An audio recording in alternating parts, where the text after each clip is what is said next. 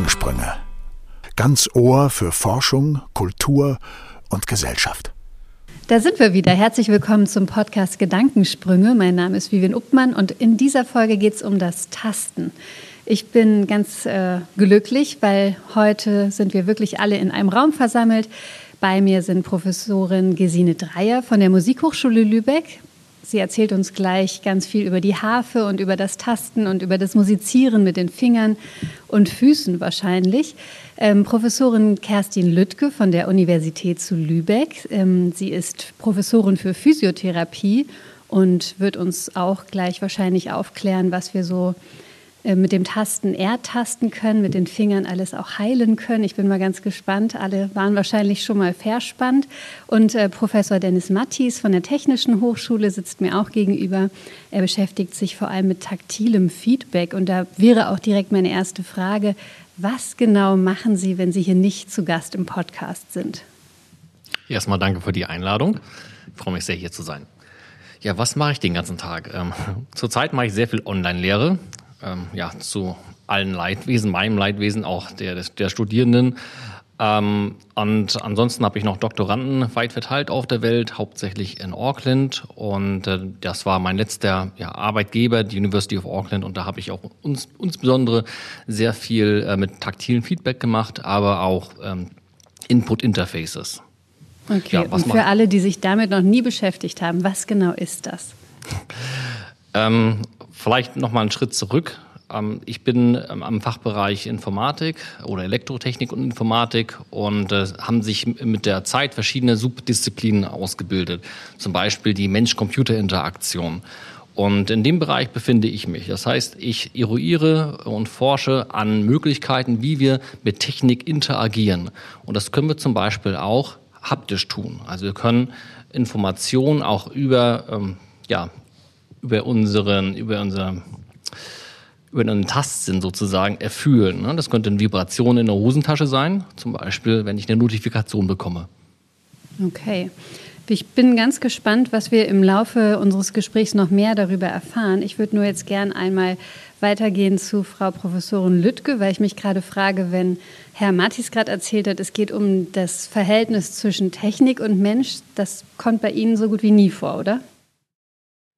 Das ist eine sehr interessante Frage. Also auch erstmal vielen Dank für die Einladung. Und ähm, wir äh, sind der Technik nicht ganz verschlossen, aber natürlich geht es eher um das Verhältnis Mensch zu Mensch also der Physiotherapeutin und dem PatientInnen.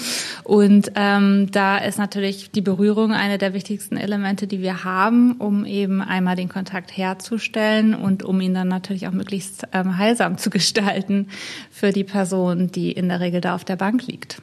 Mit was tasten Sie denn alles? Also tasten Sie nur mit den Händen oder mit dem ganzen Körper? Wie machen Sie das? Ja, also ähm, ich würde sagen, es sind dominant die Hände, vielleicht so über 80 Prozent, ähm, weil wir dort natürlich das sensibelste Gespür haben, um auch wirklich dieses Feedback aus den Strukturen zu bekommen. Hier geht es um Gelenke, es geht um Muskeln, aber es geht auch um Hautspannung zum Beispiel oder überhaupt um Beweglichkeit. Manchmal braucht man seinen ganzen Körper, weil dann vielleicht die Hände auch nicht stark genug sind und alleine ausreichen. Und man hat ja nur zwei. Ähm, das ist auch manchmal zu wenig. Ähm, dadurch äh, entstehen manchmal auch Kontakte mit anderen Körperteilen, mit den Ellbogen kann man zum Beispiel manchmal auch ein bisschen mehr Kraft aufbringen. Aber ich habe auch schon meine Knie und meine Füße und meine Beine auf der Bank gehabt. Also alles ist möglich, aber die Hände sind schon dominant. Ich glaube, daran habe ich auch gedacht bei der Frage. Ich kenne das auch noch mit Ellenbogen und mit allem Möglichen. Aber die Hände sind schon am empfindsamsten, richtig? Ja, mit dem Ellbogen spüre ich eigentlich nichts. Den setze ich höchstens ein, wenn ich mehr Kraft aufbringen möchte. Und ähm, das Gespür ist in den Fingern. Mhm. Ähm, Frau Dreier, Sie nutzen Hände und Füße, oder? Ich nutze beim Harfespielen Hände und Füße, das ist richtig, aber doch sehr, sehr hauptsächlich die Hände und die Finger. Unsere Füße äh, bedienen die Pedale, sofern man eben Pedalharfe spielt. Das müsste man noch. Also die moderne Konzertharfe ist ja eine Doppelpedalharfe, wo man die Vorzeichen mit den Füßen einstellt, um das mal so kurz zusammenzufassen. Also man stellt sich vielleicht mal ein Klavier vor und ähm, stellt sich vor, das Klavier hätte nur weiße Tasten. Das sind dann unsere Saiten und alles, was schwarze Tasten sind. Das stellen wir her, indem wir die Pedale einstellen entweder nach oben oder nach unten. Wir haben da also drei Stufen. Aber das sind natürlich jetzt zu den super filigranen Dingen, die die einzelnen Finger tun. Übrigens nur acht Finger. Ähm, die sind natürlich sehr viel einfacher, die Bewegung, als das, was die Hände machen. Insofern würde ich auch sagen, bei uns liegt irgendwie auch 80 Prozent oder so auf den Händen wahrscheinlich. Das wusste ich gar nicht, dass Sie nur mit acht Fingern spielen. Hat das einen Grund? Ja, das hat ähm, mit unserer modernen Hafen Handhaltung zu tun. Da kommt der kleine Finger einfach nicht an. Es hat aber im 19. Jahrhundert ähm, Leute gegeben, die das gemacht haben. Ich glaube, dass die Südamerikaner mit einer ganz anderen Handhaltung spielen, das auch machen. Es gibt auch heutzutage Menschen, die das mal wieder tun. Ähm, ist aber sehr, sehr selten. Also unsere klassische Handhaltung befasst sich mit, mit den acht Fingern und da ist der Kleine halt sehr weit weg. Also wenn man sich das jetzt vorstellt, so bildlich, dann wie so eine feine Dame, die Tee trinkt, der kleine Finger ist abgespreizt und macht ja, nicht mit. Ja, das soll er eigentlich genau nicht sein. Er soll sich schön mitbewegen und nach unten. Also wenn er tatsächlich nach oben gespreizt wäre, dann könnten die anderen sich nämlich nicht nach unten fallen lassen. Dann kommt es zu einer Verspannung. Da sind wir wieder beim Thema. Das ist bei uns tatsächlich auch sehr, sehr wichtig.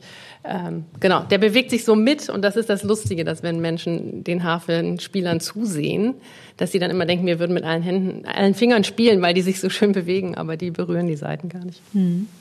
Sie haben ja gerade angesprochen, dass Sie auch viel mit den Füßen machen. Ich glaube, in Ihrer Forschung, ähm, Herr Mattis, geht es auch viel darum, wie kann man die Füße noch mehr mit einbeziehen. Habe ich mir das richtig gemerkt?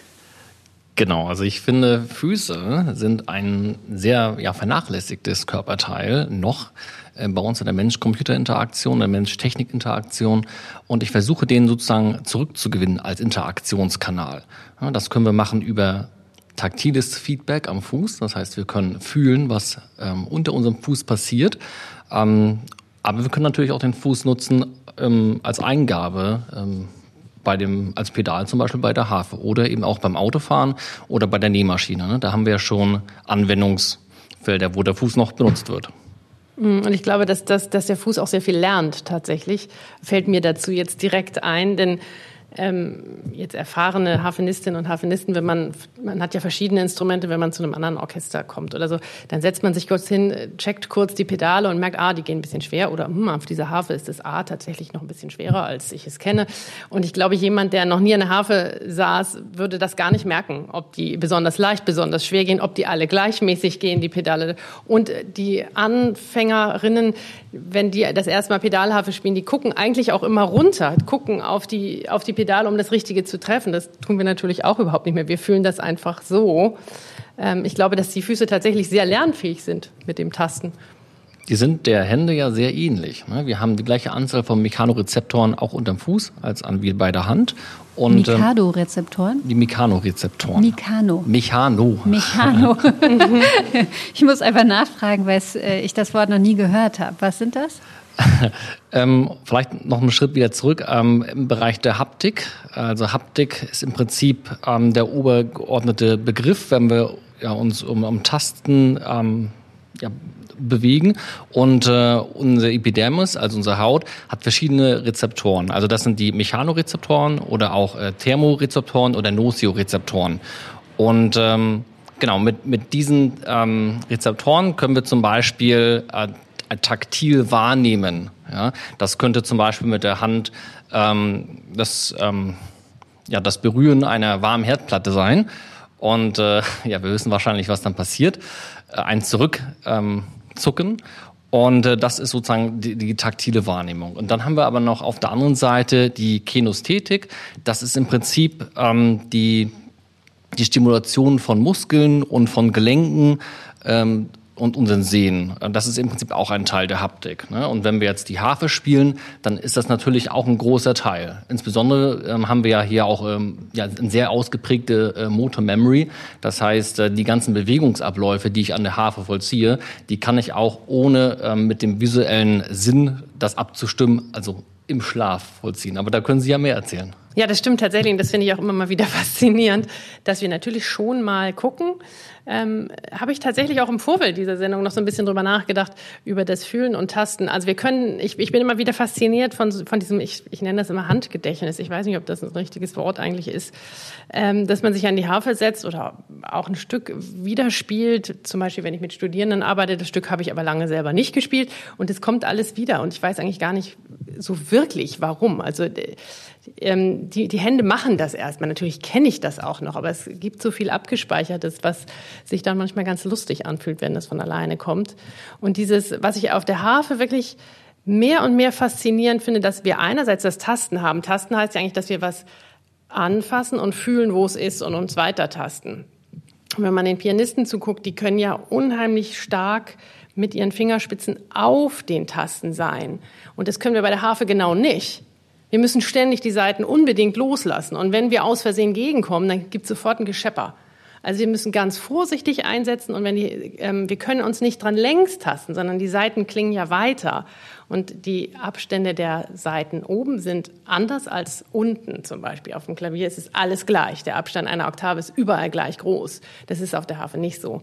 Also wenn ich eine Oktave den, von den höchsten Tönen nehme und gehe in die Tiefe, dann habe ich vielleicht noch eine große Sechste. Das war es dann auch schon. Und wie sich das eigentlich die Hände wirklich merken und wer sich da was merkt, das finde ich auch ganz faszinierend. Aber ich weiß auch nicht genau, wo wir da was speichern und wie lange das auch erhalten bleibt. Oder eben man kommt auf ein anderes Instrument und ist völlig irritiert, weil man guckt nicht hin und plötzlich kommt die Rückmeldung, hallo, hallo, hier ist die Mensur anders. Und dann fängt man eben doch mehr an zu gucken. Genau, das ist eben auch das, was ich äh, gerade ansprach, dieses Motor Memory. Das geht sozusagen in ähm, ja, Fleisch und Blut über. Ne? Ganz am Anfang muss man noch sehr stark darüber nachdenken. Wenn man dann zum Beispiel ein MIT anwendet, dann wird man sehen, da ist ähm, gerade der motorische Kortex, der ist hier oben, ich zeige mal drauf, äh, hinter dem oben auf einem Kopf für alle, die nicht sehen können. Irgendwo im Kopf, ähm, sehr aktiv. Und irgendwann, wenn man eben äh, sehr stark trainiert ist, wenn man äh, das internalisiert hat, diese Bewegungsabläufe, dann ist dort eben die Aktivität relativ gering. Ne? Und dann gibt's noch, äh, ich weiß nicht, ob das jetzt schon, ob wir es ansprechen wollen, aber es gibt ähm, verschiedene Prozessoren. Ähm, wir können zum Beispiel Dinge fühlen, wir können gleichzeitig äh, sprechen und sehen und hören. Das heißt, wir können auf verschiedenen Kanälen gleichzeitig interagieren, ne, damit ein Multitasking möglich ist.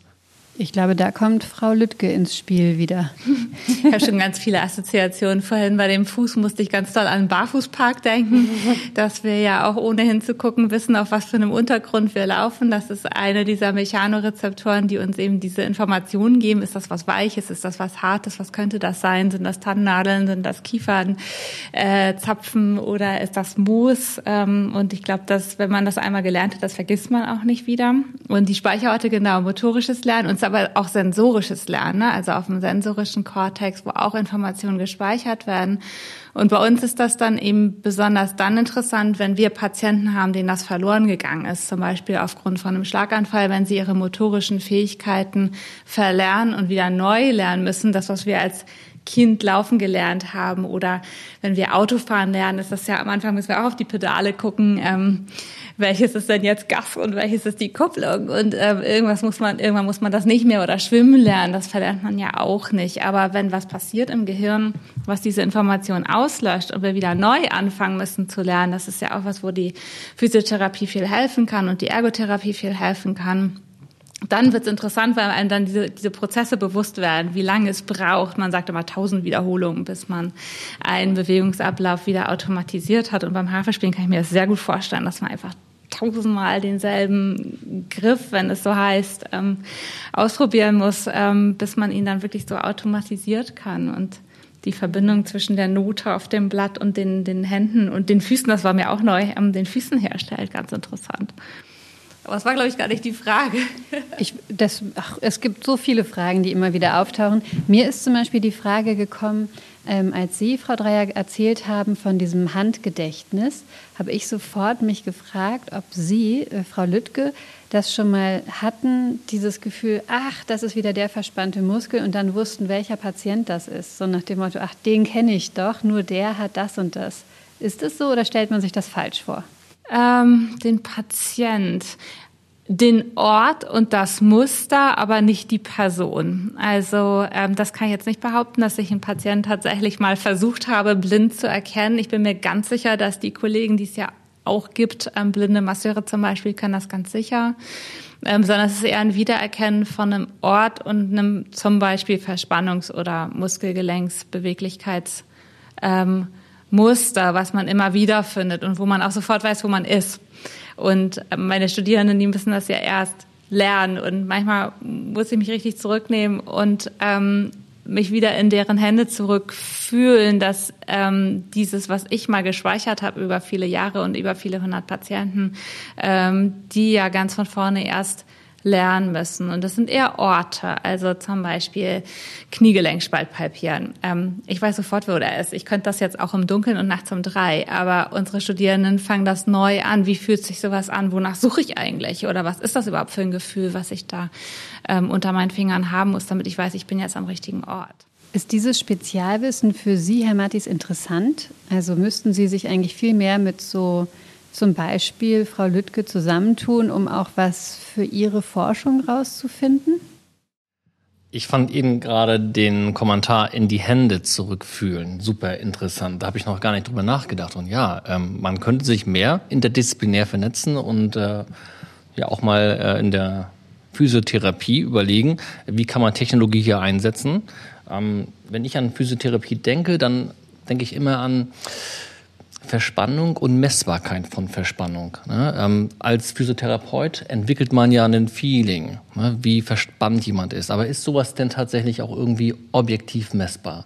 Das ist immer meine Frage, wenn ich zum, zur Physiotherapie gehe, was nicht so häufig ist. Aber vielleicht können Sie dazu noch was sagen. Ja, es gibt ähm, diverse Ansätze, wie man versucht, das quantifizierbar zu machen. Gerade dieses Muskelspannung, ähm, das ursprüngliche, was man immer für Muskelspannung oder überhaupt für Muskelmessen nimmt, ist EMG natürlich.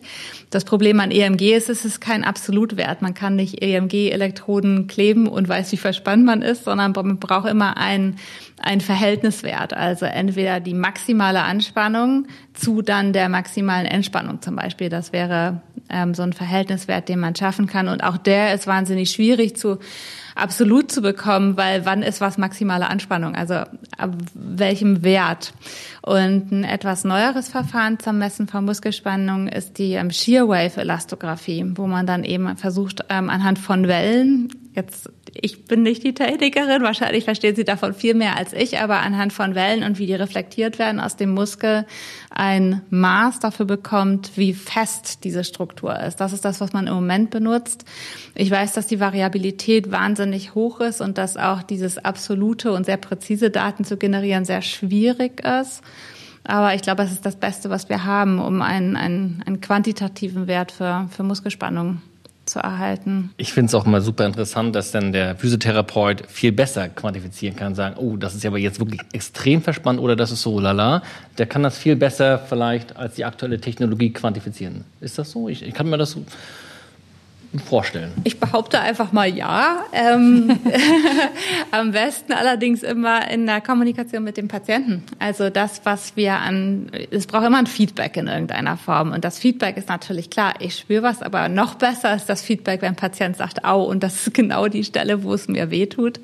Und dann die Kombination aus dem gespürten Feststruktur unter meinen Fingern ähm, und dem Feedback, das ist genau mein Schmerzort. Das ist natürlich dann eigentlich das, was wir brauchen noch als zusätzliche Information, um zu wissen, sind wir richtig.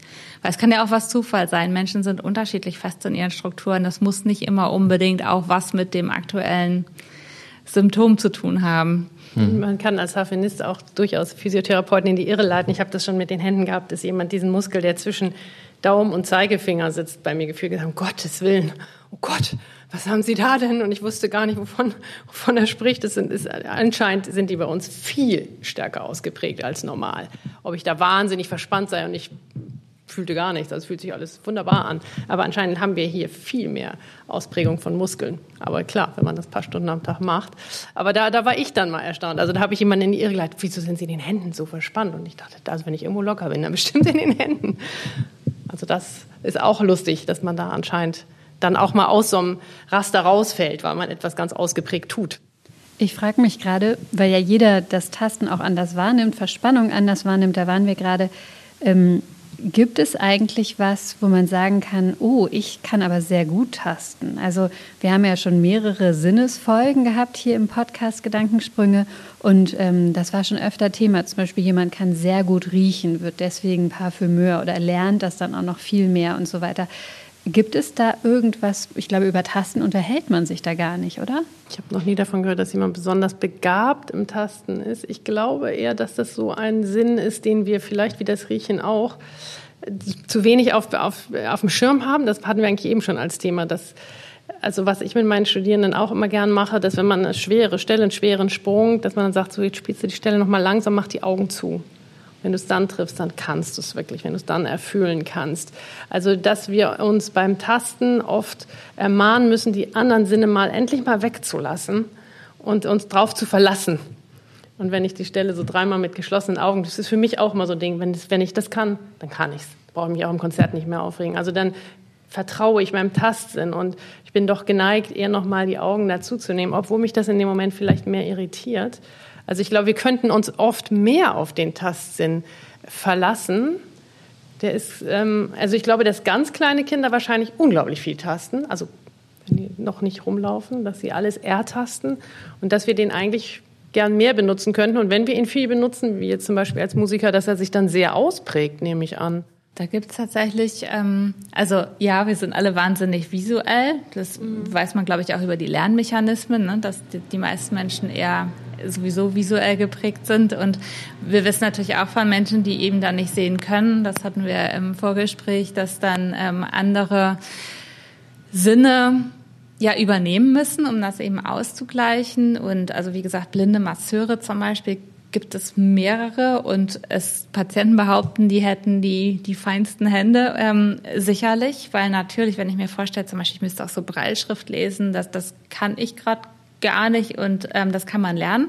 Und in der Forschung sieht man dann, dass ähm, wenn man die ähm, Gehirne sich anguckt, dass dann gerade der sensorische Kortex und dann der ist aufgeteilt für den gesamten Körper. Also wir haben sowohl ähm, auf dem motorischen als auch auf dem sensorischen Kortex alle unsere Körperteile abgebildet nochmal in, in verschiedenen Größenordnungen und da ist zum Beispiel der Mund ist gigantisch auf dem sensorischen Kortex natürlich, weil der viel sensibler ist als zum Beispiel das Knie oder Schienbein oder genau. Die Finger sind eben auch relativ groß und man kann eben sehen, dass wenn Personen, auch gerade mit Musiker gibt es ganz viel Forschung dazu, ähm, dass diese Areale eben immer stärker ausgeprägt werden und dass die ähm, größer werden, dynamisch sind, sich verändern. Wir verändern uns die ganze Zeit ähm, und das finde ich total interessant, dass man da eben sehen kann, auch in kürzester Zeit, wenn man was Neues lernt, eine neue Sprache oder ein Instrument, wie sich diese, diese Strukturen im Gehirn anpassen und verändern, groß werden, wenn wir sie benutzen. Vielleicht sollten wir es einfach mal tun. Ich glaube, dass auch so wie es Leute gibt, die sehr gut gucken können, gibt es auch Leute, die bestimmt sehr gut tasten und fühlen können. Und wenn man eine Sache sehr häufig ähm, durchführt, dann glaube ich, äh, verbessert man sich ja in der Regel auch. Ähm, bei Ihnen könnte es vielleicht auch die Propriozeption sein. Das heißt, wenn Sie mit Augen zu ähm, die Seiten trotzdem treffen, dann merken, wissen Sie ja, wo Ihr Arm und wo Ihre Hand, äh, wo Ihre Finger im dreidimensionalen Raum verortet sind. Und das könnte ich als Anfänger gar nicht. Ne? Und da haben wir diesen Sinn der äh, Propriozeption, die hier, der sehr stark bei Ihnen ausgeprägt ist, ne? der sehr stark trainiert ist. Was kann man denn in der Zukunft damit machen? Also jetzt gerade in der Mensch-Maschinen-Forschung, ähm, gibt es da irgendwelche Ideen, so das und das wäre richtig toll, wenn wir das bald mal hätten? Ich habe kein Beispiel, ich frage jetzt einfach ins Blaue. Also ich glaube, das ist so eine Frage, die ist, glaube ich, ganz offen. Ne? Ähm, man versucht ja schon seit, seit vielen Jahrzehnten künstliche Intelligenz zu bauen. Ich glaube, das ist jetzt wieder ein super Hit. Und ähm, man könnte KI-Roboter ähm, bauen, die ähm, vielleicht etwas einfühlsamer sind in, in Zukunft, äh, die zum Beispiel äh, im Altenheim äh, tätig sind, die ähm, nicht nur den Tee servieren, sondern auch ähm, eine Empathie ausstrahlen, die vielleicht äh, ältere Menschen ähm, streicheln. Und auch hier habe ich mal ein Forschungsprojekt durchgeführt. Ähm, das habe ich 2019 publiziert mit einem Doktorand. Ähm, da haben wir sozusagen äh, an dem Arm so eine ja, wir haben es eine SMA ähm, äh, genannt, ähm, ausgerollt.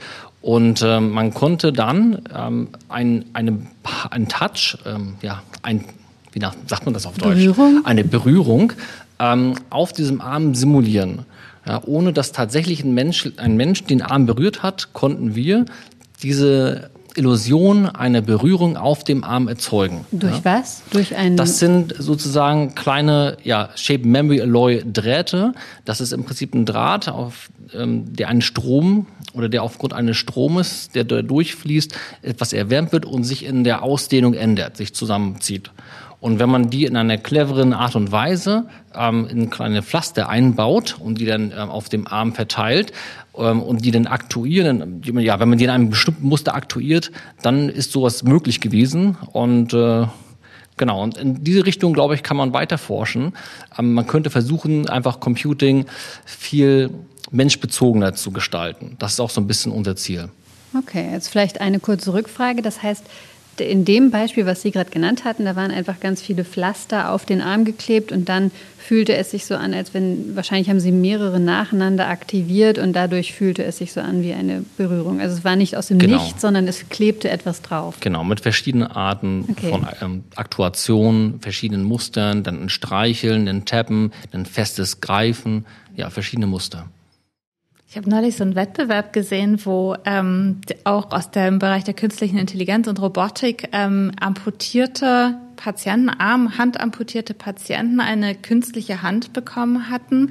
Und die Aufgabe auf dem Wettbewerb war, in so eine Blackbox zu fassen, diese wie so Fühlboxen für Kinder, und zu ertasten, was sie in dieser Box finden. Und ich habe überhaupt nicht verstanden, wie das funktionieren kann. Wenn ich keine Hand habe, wie kann meine Wissen Sie, wie das funktioniert? Da gibt es verschiedene Möglichkeiten. ähm, also je nachdem, wo der Arm fehlt. Ne? Also sagen wir, wir haben nur noch die Schulter, dann können wir mit Nadelelektroden, das wäre auch wieder die, die, Technologie EMG, Elektromyographie, die Sie schon erwähnt hatten. Ähm, diese Elektroden sitzen dann sozusagen in, im, Schuld, also im Schulterbereich ähm, und wenn, denn, wenn ich an eine Bewegung denke, werden trotzdem die Muskeln aktiviert. Das heißt, ich kann denn, wenn ich eine Prothese an dem Stumpf montiert habe, die Prothese trotzdem bewegen damit. Spüren, also spüren, ja, was das für eine Form hat und ob was fest oder weich ist, das fand ich schon sehr beeindruckend, muss ich sagen. Kann ich mir auch nicht so richtig vorstellen, aber.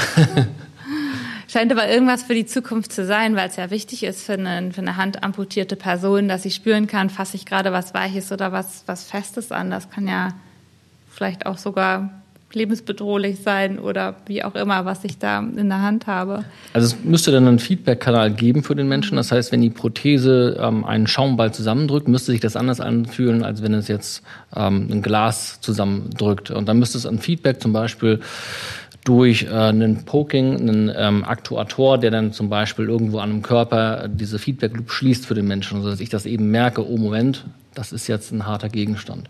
Hm.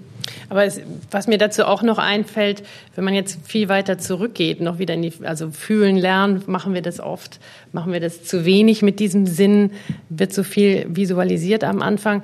Also für mich sind immer so zwei Erfahrungen, ähm, die ich irgendwie immer noch abrufen kann, auch ähm, über die ganzen Jahre hin, dass ich auch eigentlich jeden Tag, wenn ich so anfange, Harfe zu spielen, so diese ersten paar Bewegungen, es macht super viel Spaß. Also ich mag das total gern, die Saiten anzufassen und so das zu fühlen und so ein bisschen ein paar Töne erstmal mich so warm zu spielen und dann üben ist dann einfach auch Arbeit für den Kopf und für die Hände.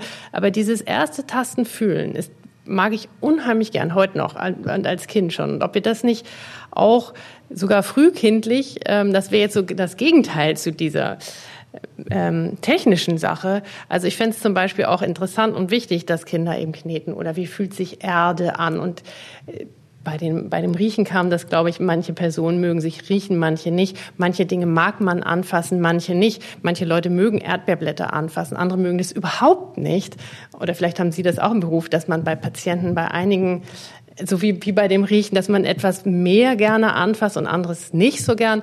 Also dass es eigentlich auch wichtig wäre, dass man das kennt oder weiß oder sich dessen bewusst ist, dass das auch ein Sinn ist, den man sehr gut nutzen kann. Und ich glaube, bei Kindern geht das nur, wenn sie es auch wirklich machen, wenn sie wirklich im Matsch auch sitzen dürfen und den anfassen dürfen, dass sich dadurch Haptik auch überhaupt erst ent richtig entwickelt. Bin mir ganz sicher, dass ähm, ja, Haptik, aber vor allen Dingen auch Sensorik, ähm, also Berührung, mhm. eine ganz große Rolle spielt im Miteinander von Menschen. Und ähm, in der Physiotherapie gibt es ein bisschen einen Trend weg von manueller Therapie, weil die Evidenz, also wie effektiv ist das, nicht so gigantisch hoch ist. Und ähm, der Trend ist eher zu mehr ähm, Übungstherapie, mehr Training, mehr, mehr Bewegung, aktive Bewegung. Ähm, und trotzdem, ich bin überzeugt davon, dass es dieses Anfassen braucht in der Behandlung, alleine um den Kontakt herzustellen zwischen den zwei Menschen, weil Berührung bedeutet Nähe, Berührung bedeutet, ähm, ich bin jemand, der einer anderen Person nahe ist. Man lässt sich nicht von jeder Person berühren. Und, und, und gerade in der Behandlung scheint das ein Element zu sein, auch wenn es nicht die Heilung ist. Ne? Ich, ich glaube niemals an heilende Hände, gar nicht. Aber ähm, ich glaube, dass das Berühren ein wichtiges Element ist, um diese Nähe zu schaffen und um überhaupt zuzulassen, dass man jemanden mich heilen lässt. Und ähm, ich weiß nicht, ob das Sinn macht, aber dieses Berühren ist einfach eine Komponente, die ich mir nicht wegdenken kann aus einer physiotherapeutischen Behandlung. Auch wenn die Bewegung an sich nachher wichtig ist, trotzdem braucht es dieses erste ich berühre jemanden. Und ja, manche Leute berührt man gerne und manche nicht gerne. Und Menschen fühlen sich ganz unterschiedlich an.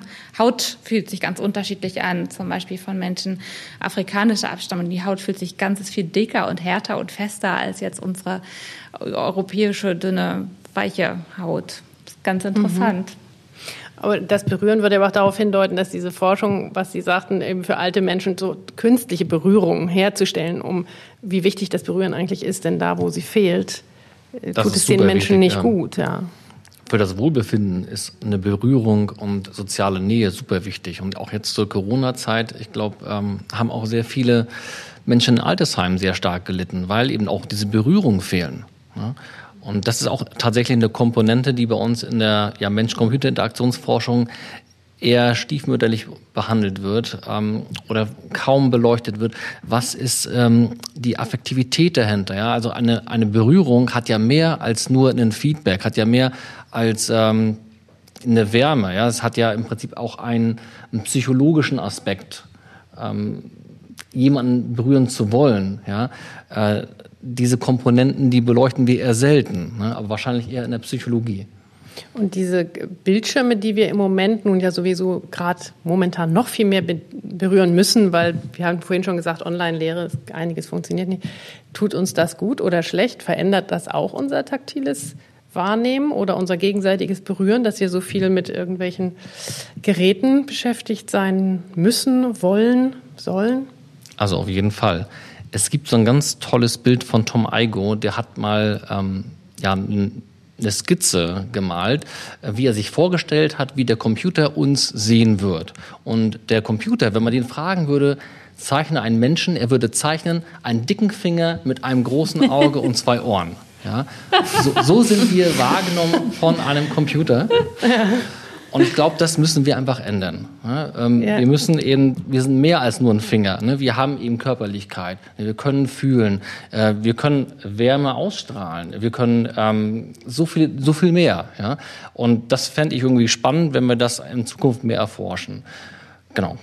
Dass man dann vielleicht auch ähm, Oberflächen bedienen kann, einfach nur mit ähm, der Annäherung eines Körpers, weil dadurch sich die Wärme verändert? Oder, oder wie kann man sich das vorstellen?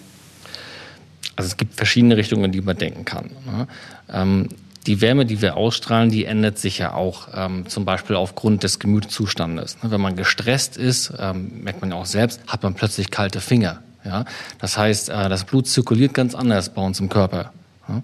Ähm, der Computer zum Beispiel könnte dann assistiv auf uns wirken und unterstützend wirken. Zum Beispiel ähm, ja, eine ähm, eine Vibration, ähm, zum Beispiel im Nackenbereich, äh, triggern, um uns eben wieder ähm, ja, zu besänftigen. Ja.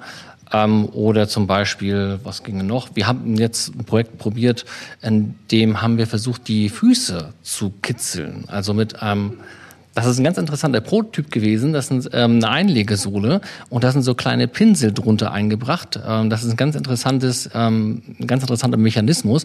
Und wir haben dann den Nutzer in, verschiedenen Situationen, in denen wir ihn gestresst haben, versucht dann auch gleichzeitig äh, zu kitzeln unter dem Fuß. Und dann haben wir geschaut, was passiert. Wird das angenommen? Und da gab es wirklich so zwei Lager. Ne? Da gab es Leute, die haben das äh, komplett angenommen. Dann war der Stress nach deren subjektiver Aussage irgendwie weg.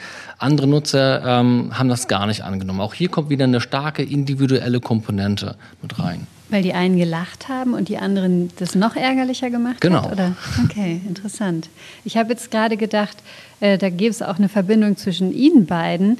Ich schaue jetzt gerade äh, Frau Dreier an, weil im Endeffekt mh, hm, könnte man ja auch etwas so programmieren, dass man merkt, okay, der Finger wird kälter, da ist anscheinend jemand gestresst. Jetzt machen wir mal Entspannungsmusik an so kam meine Verbindung im Kopf. Und jetzt habe ich mich gerade gefragt, ob Musiker und Musikerinnen eigentlich immer viel mehr entspannt sind und die Muskeln auch viel äh, lockerer sind, ähm, weil so viel musiziert wird. Ähm, Wahrscheinlich auch überhaupt das, nicht quantifizierbar. Ne? es gibt, ähm, das gibt es natürlich so und so, aber generell ist der der Vorgang des Musizieren, also finde ich auch sehr zu teilen. Es fällt mir gerade schwer darauf zu antworten. Also wenn ich mehrere Stunden übe, man weiß inzwischen auch an an Messungen, man kann, also wenn man drei, vier Stunden hochkonzentriert, also wirklich hochkonzentriert übt, nicht spielt, übt, arbeitet, äh, verbrauchen andere Leute, kann, kann man auch 30 Kilometer laufen, mindestens. Also es gibt natürlich auch verschiedene Belastung der verschiedenen Instrumente. Deswegen ist dieses Musikergesundheit, da würden wir uns auch treffen, ein Riesending. Das ist auch in den Orchestern, das ist in Hochschulen, Bewegungsprophylaxe, das kommt überall dazu. Man will diesen Beruf, also wir fangen ja sehr früh an mit dem Instrument, nicht erst mit 19, wenn man über eine Berufsausbildung nachdenkt. Mhm. Und ähm, die Belastungen sind natürlich sehr verschieden. Und man muss, denke ich, wirklich über die Jahrzehnte seinem Körper etwas Gutes tun, weil es sonst zu drastischen Verspannungen kommen kann.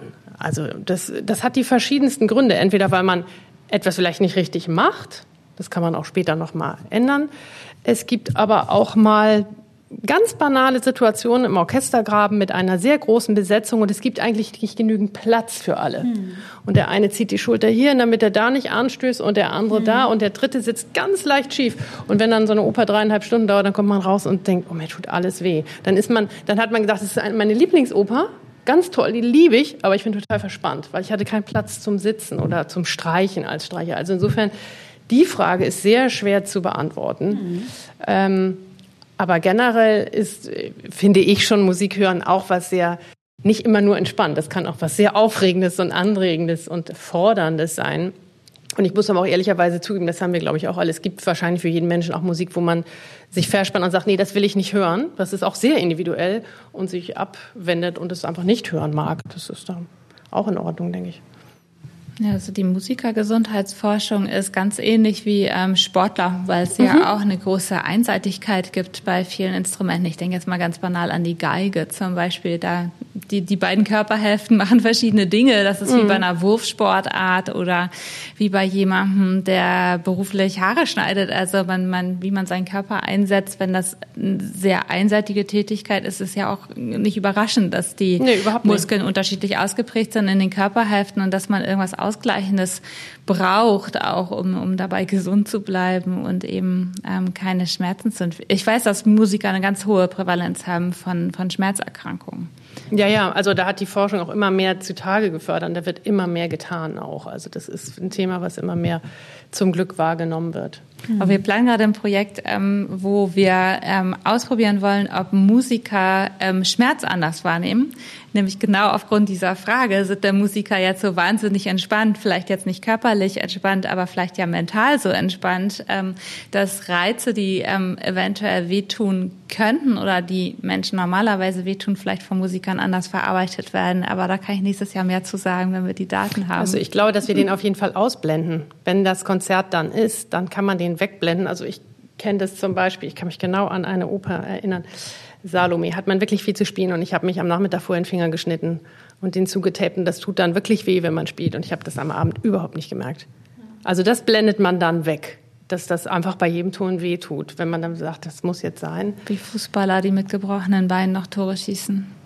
Irgendwie so. Also dann Adrenalin. Ich weiß nicht, wie das funktioniert, aber das tut mir dann nicht weh. Also das darf natürlich jetzt nicht klaffend sein, aber so, dass auch mit einer, mit einer kaputten Haut am Finger oder so kann man schon ein Konzert zu Ende spielen, wo man, wenn man zu Hause wäre, sagt, jetzt höre ich auf zu üben, das ist jetzt, da ist eine kleine Blase drunter und das geht dann. Das, das schiebt man irgendwie weg. Da, das, dann ja. Den Schmerz das ist genau unser wahr. Forschungsbereich übrigens. Ähm, warum und wieso Reize von Menschen unterschiedlich wahrgenommen werden zu verschiedenen Lebenssituationen und ähm, das ließe sich sehr gut erklären eben über diese schmerzmodulierenden Mechanismen. Mechanismen, gerade wenn man konzentriert ist oder unter Druck steht oder unter Stress steht. Vielleicht verändert sich das auch im Laufe des Lebens, ne? in mhm. verschiedenen Lebensphasen. So kann ich mir auch vorstellen. Ja. Haben Sie sicherlich mit abgebildet ja. in der Ältere Studie. Menschen können nicht so gut Reize modulieren wie jüngere Menschen. Und äh, wann lernen wir denn am Mai oder wann nutzen wir unseren Tastsinn am meisten? Hat, hat da jemand eine Idee, welches Alter? Da kommt da in Frage? Gibt es da überhaupt ein Alter? Also wie schon gerade gesagt, ähm, das nimmt ab. Ne? Und ich glaube, äh, wenn man mal guckt, wie so ein Baby mit der Umwelt interagiert, alles wird angesabbert, alles wird angetatscht, im Mund genommen. Äh, ich glaube, als Kind, als Baby ähm, nutzt man das wahrscheinlich schon ein bisschen eher. Und äh, da fällt mir auch ein, ähm, befreundetes Ehepaar, ähm, sie ist gerade schwanger und äh, das Kind bekommt nur noch also Beethoven ähm, weil einfach die Musik äh, ja auch gefühlt wird. Ja? Und es soll wohl einen Impact haben auf äh, das Kind, äh, auf das Baby in dem Babybauch. Ich weiß jetzt noch nicht, wie viel da an Wahrheit dran ist. Aber was ich weiß, ist, dass ähm, natürlich Musik auch durch die gleichen Mechanorezeptor wahrgenommen werden, ähm, nur dass sie dann im Ohr sind, wie zum Beispiel auch auf unserer Haut. Ne? Ähm, das glaube ich auch. Ich weiß nicht, ob es das unbedingt Beethoven sein muss. Also an diese Geschichten glaube ich nicht. Ich glaube, diese, die Mutterstimme und Vaterstimme oder so, was das Kind hört, ist, glaube ich, sehr viel wichtiger. Und meine Tochter fand es super im Orchestergraben und mein Sohn gar nicht. Mhm. Also die wichtig, eine ist da locker mitgeschwommen. also ich, ich persönlich spiele wahnsinnig gerne Carmen. Also ich mag, äh, ist für mich überhaupt kein Problem. Das fand mein Sohn absolut nicht gut. Und das weiß ich auch von vielen Kolleginnen die mit äh, mehrfach schwanger eben mehrere Kinder haben und einem Kind konnten sie gut im Graben das aushalten im Konzert und ein anderes Kind hat also schon frühzeitig randaliert und wollte das gar nicht. Hat vielleicht auch was mit Lautstärke zu tun. Also das ist auch sehr individuell, also generell zu sagen, wir beschallen das mit Beethoven und dann sind alle Kinder glücklich, das ist mir viel zu einfach. So ist es nicht. Ich kann das nicht beantworten, aber meine Kinder waren sehr verschieden auf das Hören. Die mussten ja quasi hören. Üben war überhaupt kein Ding, aber ähm, Orchester war sehr verschieden. Sehr spannend, ja.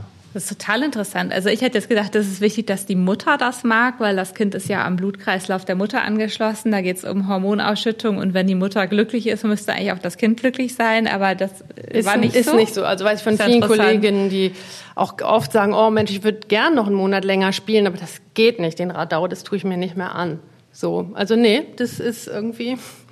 Das hat natürlich auch mit dem Lärm zu tun. Also wirklich, es ist ja auch sehr, sehr laut im Orchester. Es ist schwer zu trennen, was ist die reine Musik und wo wird es zu laut. Das, da sind die Kinder auch sehr, sehr unterschiedlich. Einigen ist es schon zu laut. Man denken, dass die in Wasser irgendwie ganz gut Schall Also ich habe in E-Bass gespielt in einer Band mhm. in drei Schwangerschaften und das war irgendwie, ich glaube, die fanden das gut. Ja, ja, also wie gesagt, ich hatte da verschiedene Kinder, die haben sich verschieden bemerkbar gemacht. Ah, lustig. Ich habe mich gerade gefragt, ob es ein, ähm, eine Oberfläche gibt oder irgendwie ein, Festigkeit oder so, von der man sagen kann, das tasten die meisten Menschen gerne. Ähm, weil ich ähm, gerade jetzt so ein gefährliches Halbwissen mal einbringen möchte. Ich habe irgendwo mal gehört, dass so Möbelunternehmen oder so ähm, das oft machen, dass sie Untersuchungen durchführen und gucken, wo gehen Kundinnen und Kunden am meisten lang und wo fassen sie was an. Und dann, wenn sie es anfassen, dann merkt man, da fühlen sie sich wohl, da, dazu fühlen sie sich hingezogen. Und deswegen komme ich gerade auf diesen, diese Frage, gibt es eigentlich was, was man vielleicht vom Aussehen so kreieren kann, dass das Menschen gerne anfassen? Oder gibt's da, ist das so individuell, das schafft man niemals herzustellen oder auch überhaupt nur zu erforschen? Also ich bin jetzt nicht der Experte, aber ich würde meinen, wir haben, wie Sie gesagt haben, einen sehr großen individuellen Faktor und zusätzlich noch einen Kontextfaktor. Ja? Ähm, zum Beispiel die Tageszeit, ja, ob ich gerade wach geworden bin oder ob ich übermüdet bin ähm, oder ob ich meine Tage habe oder was auch gerade heute passiert ist, ne, wie ich mich gerade befinde. Ähm, vielleicht ist es draußen sehr warm, dann fasse ich gerne äh, auch eine kalte Oberfläche an. Ähm, wenn mir aber per se kalt ist, dann will ich lieber was Warmes berühren. Ne? Also ich bin da kein Experte, aber ich glaube, da gibt es ganz viele äh, extrinsische Einflüsse. Vielleicht ist es leichter, sich auf was zu einigen, was man gar nicht anfassen mag, oder? Ist das vielleicht, wenn man irgendwie sowas wie Schmirgelpapier oder so fasst, glaube ich, niemand gerne an. Letztendlich so diese so kreidige Sachen, die einen so austrocknen, die Haut, das glaube ich mag auch keiner besonders. Oder was gerne. Schleimiges. Ja. Weich ist generell wahrscheinlich einfacher. Ich, für mich ist auch so ein Bild durch den Garten gehen und Blumen so an den Händen lang streichen lassen. Das finde ich einfach was, auch was sehr Schönes. Das mag ich auch lieber ertasten. Und es gibt auch so Momente in Museen, ich weiß nicht, das kennen wir wahrscheinlich auch alle, wo man wahnsinnig gerne anfassen würde, so Skulpturen. Und darf nicht. Darf nicht, ne? ist das nicht auch bei den, ähm, ich weiß, das ist auch Halbwissen, aber bei den Herstellern zum Beispiel von Handys und Computern, da sind doch auch immer Menschen beteiligt, die sich damit auseinandersetzen, was, was man gerne berührt. Ähm, wissen Sie da was drüber? Halbwissen. ich bin nur kein Produktdesigner, aber da gibt es natürlich viele User-Tests. Ne? Aber wenn wir uns mal die Telefone angucken von heute, da ist eben nun viel Plastik, Glas verbaut. Ja? Ähm, aber ich wollte noch ganz kurz auf dieses Weich und Hart zurückkommen, ne? um mal wieder diese individuelle Komponente rauszustellen.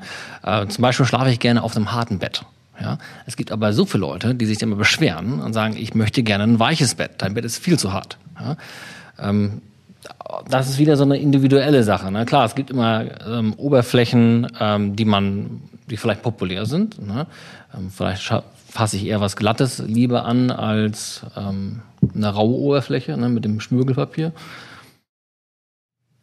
Ich weiß auch nicht, ob sich unsere Sinne da übrigens äh, trennen lassen. Das ist so wie mit das Auge ist mit. Also wenn man jetzt durch ein Möbelhaus, um darauf zurückzukommen, geht und macht sehr, sehr schöne Oberflächen, die man gern anfasst und macht wirklich Farben, die unheimlich abschreckend sind, dann glaube ich, funktioniert das zum Beispiel auch nicht, weil wir das, glaube ich, nämlich nicht trennen, die, die Optik und das Fühlen. Und äh, also warum auch? Also wenn, eine, ähm, wenn, wenn ein Tier knallgrün, lila schillert, dann fasse ich das ja auch mal lieber nicht an, so ein Frosch. Also da gibt es ja auch was, was sinnvoll ist. Hm. Also ich glaube, was wir auf jeden Fall alle mitnehmen aus diesem Gespräch ist, man kann sich unwahrscheinlich lange und auf unterschiedlichen Wegen mit diesen Tasten befassen. Ähm, wir machen das im Alltag viel zu wenig. Das habe ich jetzt auch so ein bisschen rausgehört. Warum nicht öfter nochmal mit diesem Tastsinn auch auseinandersetzen und sich ganz bewusst mit dem Tasten befassen? Und ähm, dann haben wir auch noch rauskristallisiert, wir wissen auch noch vieles nicht. Und deswegen freue ich mich, dass wir äh, an diesem Tag so in dieser Runde zusammengekommen sind und äh, verabschiede mich an dieser Stelle von allen und wünsche noch einen schönen Nachmittag. Danke, dass Sie wieder reingehört haben bei Gedankensprüngen und damit ist für heute die Folge zu Ende. Gedankensprünge. Ganz Ohr für Forschung, Kultur und Gesellschaft.